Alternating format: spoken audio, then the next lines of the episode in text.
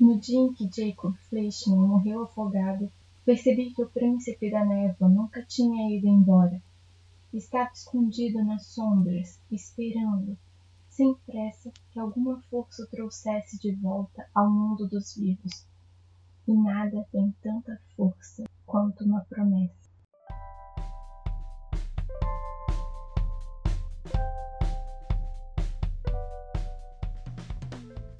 Olá, bom dia, boa tarde ou boa noite para você que acabou de chegar aqui ou que está retornando para ouvir mais uma resenha minha sobre algum livro especial escolhido com muito carinho para uma das leituras deste mês.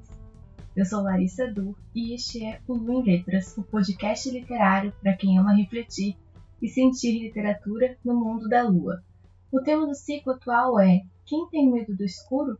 Unindo livros infanto-juvenis e terror, já que estamos em outubro, o famoso mês das crianças e do Halloween. Os livros escolhidos foram O Príncipe da Névoa e Coraline. Hoje vamos pensar um pouco nesse príncipe que o Zafão criou para nós, leitores, com muito cuidado lá em 1993. Este é o primeiro romance publicado dele e também um grande marco na sua carreira de escritor próprio Zafon diz na nota do autor lá no início do livro que, na verdade, quando era moleque, não costumava ler romances catalogados como juvenis. E no caso do Príncipe da Névoa, na falta de outras referências, resolveu escrever um romance que teria gostado de ler quando tinha 13, 14 anos, mas que continuasse a interessá-lo também aos 23, 43, 83 anos. Nossa, sim, ele conseguiu fazer isso. Eu li O Príncipe da Névoa pela primeira vez quando eu me mudei para o Rio de Janeiro, e talvez isso até tenha influenciado bastante a minha leitura, digamos assim, que eu estava no mood certo. E eu reli agora para o podcast. Eu tinha 18 anos naquela época, tenho 24 agora. Não são muitos anos de diferença, mas a história me absorveu com a mesma intensidade, ainda que o significado para mim hoje tenha sido diferente do da primeira vez. Conheço adolescentes e crianças que leram e gostaram muito, e também conheço adultos mais velhos que amaram o livro. Então, sim, este é um romance que alcança todas as idades, apesar de ser infanto-juvenil, seja lá o que isso for na prática para um leitor. Este será um episódio sem spoiler, pois imagino que muitas pessoas ainda não tenham lido o livro. Se você já leu e quiser compartilhar suas opiniões comigo, concordar ou discordar de algo que eu disse, ou complementar alguma reflexão, pode me procurar eu vou adorar a conversa. Se você ainda não leu, tudo bem também. Este é um lugar seguro. Nessa história, nós somos apresentados ao Max, um menino que está fazendo 13 anos, e sua família no ano de 1943. A família conta com uma irmã caçula, a Irina, a mais velha, chamada Alicia, além dos pais dele. E tudo começa quando o pai dele, um relojoeiro e inventor nas horas vagas, decide que eles todos irão se mudar para a costa, ficando longe da cidade e da guerra. Max não imaginava que algo assim pudesse acontecer e fica bem chateado, claro, mas tudo bem, talvez seja uma boa mudança. No dia seguinte, eles já estão de partida. Chegam na cidade, ela é fofa, um vilarejo tudo bonitinho, parece uma maquete. Essa, inclusive, é a impressão do Max, que a cidade parece uma maquete. Eles não conheciam a nova casa, que é na verdade uma mansão em um estado um pouco precário. E como é de costume nas histórias do Zafon, essa casa tem uma história. Uma tragédia aconteceu anos atrás com a antiga família que morava lá. Tratava-se de um casal que não conseguia ter filhos, até que um dia Eva, a esposa, engravidou e eles tiveram um pequeno Jacob. Mas o menino morreu afogado na praia em frente à casa quando ainda era criança. E o que acontece então nesse novo lar? Bem, Max começa a desvendar mistérios. Ele encontra um curioso cemitério de estátuas no bosque, enquanto o pai, por sua vez, encontra antigos filmes caseiros, ao que tudo indica gravados pelo pequeno Jacob. Irina, irmã mais nova, tem um novo bichinho de estimação meio esquisito também, que acaba indo morar com eles. Um gato com uns hábitos meio peculiares, sabe? Nós somos introduzidos desde o início a elementos bem típicos, bem presentes em histórias de terror, como um armário que a gente abre e escuta sussurros saírem lá de dentro, um cemitério de estátuas com símbolos desconhecidos, um passado triste, o próprio gato suspeito, um misterioso naufrágio e o grande personagem maligno, o palhaço. Ainda que não seja realmente um livro de terror, ele é certamente um conto sombrio, cheio de coisinhas obscuras com pitadas de magia. Esse mistério é introduzido às gotas até um dado momento, e a partir daí começa a ficar bem claro que algo estranho está acontecendo e um elemento perigoso precisa ser impedido. A gente vai caminhando até o segredo, juntando as pecinhas do quebra-cabeça junto com os personagens, e depois de chegar nele, a gente começa a desvendar o que está acontecendo, e depois da descoberta, o desenrolar é bem mais agitado. E quando será que a história fica assim, mais agitada, com os elementos e segredos mais evidentes? É justamente quando os adultos saem de cena e as crianças ficam sozinhas, é claro. Max faz um amigo muito legal na cidade, Roland, e acha que já no dia seguinte acontece um acidente na casa dele envolvendo a pequena Irina.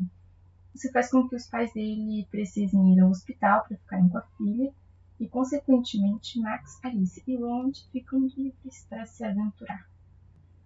É interessante como o narrador faz contrastes no início da história, dando cutucadas na gente, sabe? Dizendo não tão nas entrelinhas que existe algo estranho ali, tipo, ah, o vilarejo é lindo, parece uma maquete, mas nossa, por que o relógio da cidade anda no sentido anti-horário?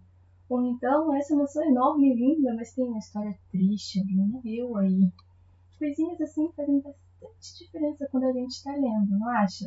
a gente fica com aquela pulguinha atrás da orelha. E outra coisa legal que sempre tem nos livros do Zafão é que parece que a gente está vendo um filme. O jeito como ele descreve o cenário, os diálogos, os personagens, a passagem de uma cena para outra. É como se a gente estivesse realmente vendo um filme acontecendo na nossa cabeça enquanto a gente lê a história. E então nós temos a figura enigmática do príncipe da névoa. Quem é ele? De onde ele vem? O que ele come? Talvez a gente descubra, talvez não. Fato é que a gente sabe o que ele faz, e isso é ruim. É um desses monstros que realizam nossos desejos, mas pedem algo em troca como agradecimento ou pagamento mesmo. Apesar de não termos muitos detalhes sobre ele, de alguma forma é um vilão com profundidade na narrativa. Não somente um monstro estragando o verão das crianças, mas também nada muito além de apenas um monstro. Este livro me lembra um pouco o Peter Pan, e não à toa, porque essa é uma história sobre tempo, sobre quando deixamos de ser crianças e começamos a crescer, quando logo seremos adultos. É sobre essa transição. Aqui, neste caso, a transição aconteceu em um verão confuso, com amizades e amores inesperados. É sobre quando a gente deixa o nosso lugar seguro e começa a enfrentar perigos no mundo lá fora. Mundos que podem parecer bonitos como maquetes, mas que têm relógios que rodam no sentido anti-horário e gatos estranhos. É um tempo que não volta mais, essa época. Tenho a forte impressão, não, eu tenho forte certeza que o Príncipe da Névoa é sobre esse lugar de magia em nossos corações. Um lugar que às vezes a gente esquece por completo que um dia existiu, mas que às vezes a gente se lembra dele, e por isso acaba associando ao Peter Pan. Tem uma fala do velho faroleiro Victor Cree que dá essa perspectiva pelos olhos de um personagem mais velho. Ele é o único adulto que não sai de cena, aliás, obviamente porque tem um papel importante a desempenhar junto às crianças. Eu vou ler um pedaço dessa fala na página 89. Vou fazer 72 anos no outono. E embora me reste o consolo de que não aparento essa idade, cada um deles pesa como uma laje nas minhas costas. Mas a idade faz você ver certas coisas, e agora sei, por exemplo, que a vida de uma pessoa se divide basicamente em três períodos. No primeiro, ela nem pensa que vai envelhecer um dia, que o tempo passa, que desde o primeiro dia, quando nascemos, todos caminhamos para o mesmo fim. Passada a primeira juventude, começa o segundo período, no qual a pessoa se dá conta da fragilidade da própria vida. E aquilo não passava de um simples desassossego vai crescendo dentro da gente como um mar de dúvidas e incertezas que nos acompanham pelo resto de nossos dias. Por último, no final da vida, começa o terceiro período de aceitação da realidade e, consequentemente, da resignação e espera.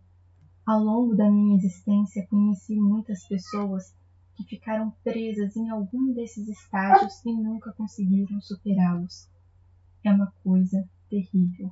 E também há um trecho sobre o pai do Max que, ao retornar para casa no final do livro, percebe que algo mudou a vida dos seus dois filhos mais velhos. É assim: mesmo sem saber exatamente o que tinha acontecido, o relojoeiro percebeu que por trás do olhar triste de seus filhos estava o final de uma fase de suas vidas que não voltaria nunca mais. De repente, em meio ao silêncio, percebeu que sua filha havia crescido. E nos é revelado que o próprio Max, lá no início ainda, na página 12, compreendeu que certas imagens da infância ficam gravadas no álbum da mente como fotografias, como cenários, os quais, não importa o tempo que passe, a pessoa sempre volta e nunca esquece. É muito bonito, não acha? Depois dessa releitura que fiz do Príncipe da Névoa, fiquei pensando sobre a minha infância, sobre a transição da infância para a adolescência e da adolescência para a vida adulta, e eu acho que eu também enfrentei um monstro lá atrás. Enfrentamos esses monstros no escuro para nos protegermos, para crescermos e alguns voltam para assombrar a gente depois. Eu amo os livros do Zafon, todos eles, juro. Eu leio e releio e meu amor por essas histórias são renovados sempre. Carlos Luiz Zafon nasceu em 1964 em Barcelona, lugar que ele maravilhosamente bem personificou na série do Cemitério dos Livros Esquecidos. Seus personagens são sensíveis, adoram livros, suas histórias são repletas de mistérios em casarões e sentimentos que às vezes a gente tenta, mas não consegue controlar. Ele infelizmente nos deixou este ano, no dia 19 de junho. Recebi a notícia logo que eu tinha acordado e levantei chorando, e não foi pouco, tá? Eu chorei muito, porque ele é um dos meus escritores preferidos. O Zafon me provou que literatura vale a pena e foi decisivo para mim ler os livros dele quando eu ainda só sonhava em ser escritora. Acho que meu livro preferido dele é O Jogo do Anjo, aí depois vem A Sombra do Vento, As Luzes de Setembro, O Príncipe da Neva, e eu gostaria de encerrar compartilhando com você o meu trecho preferido do livro, que eu sublinhei da primeira vez que eu li, e fiquei muito feliz porque eu teria sublinhado de novo agora. Eles têm uma relação muito próxima com as minhas transições também, da infância para a adolescência, da adolescência para a vida adulta, então eu acho que é o que foi o momento em que eu mais me identifiquei com a história. Gostaria de encerrar assim. Quando chovia forte, Max tinha a impressão de que o tempo parava.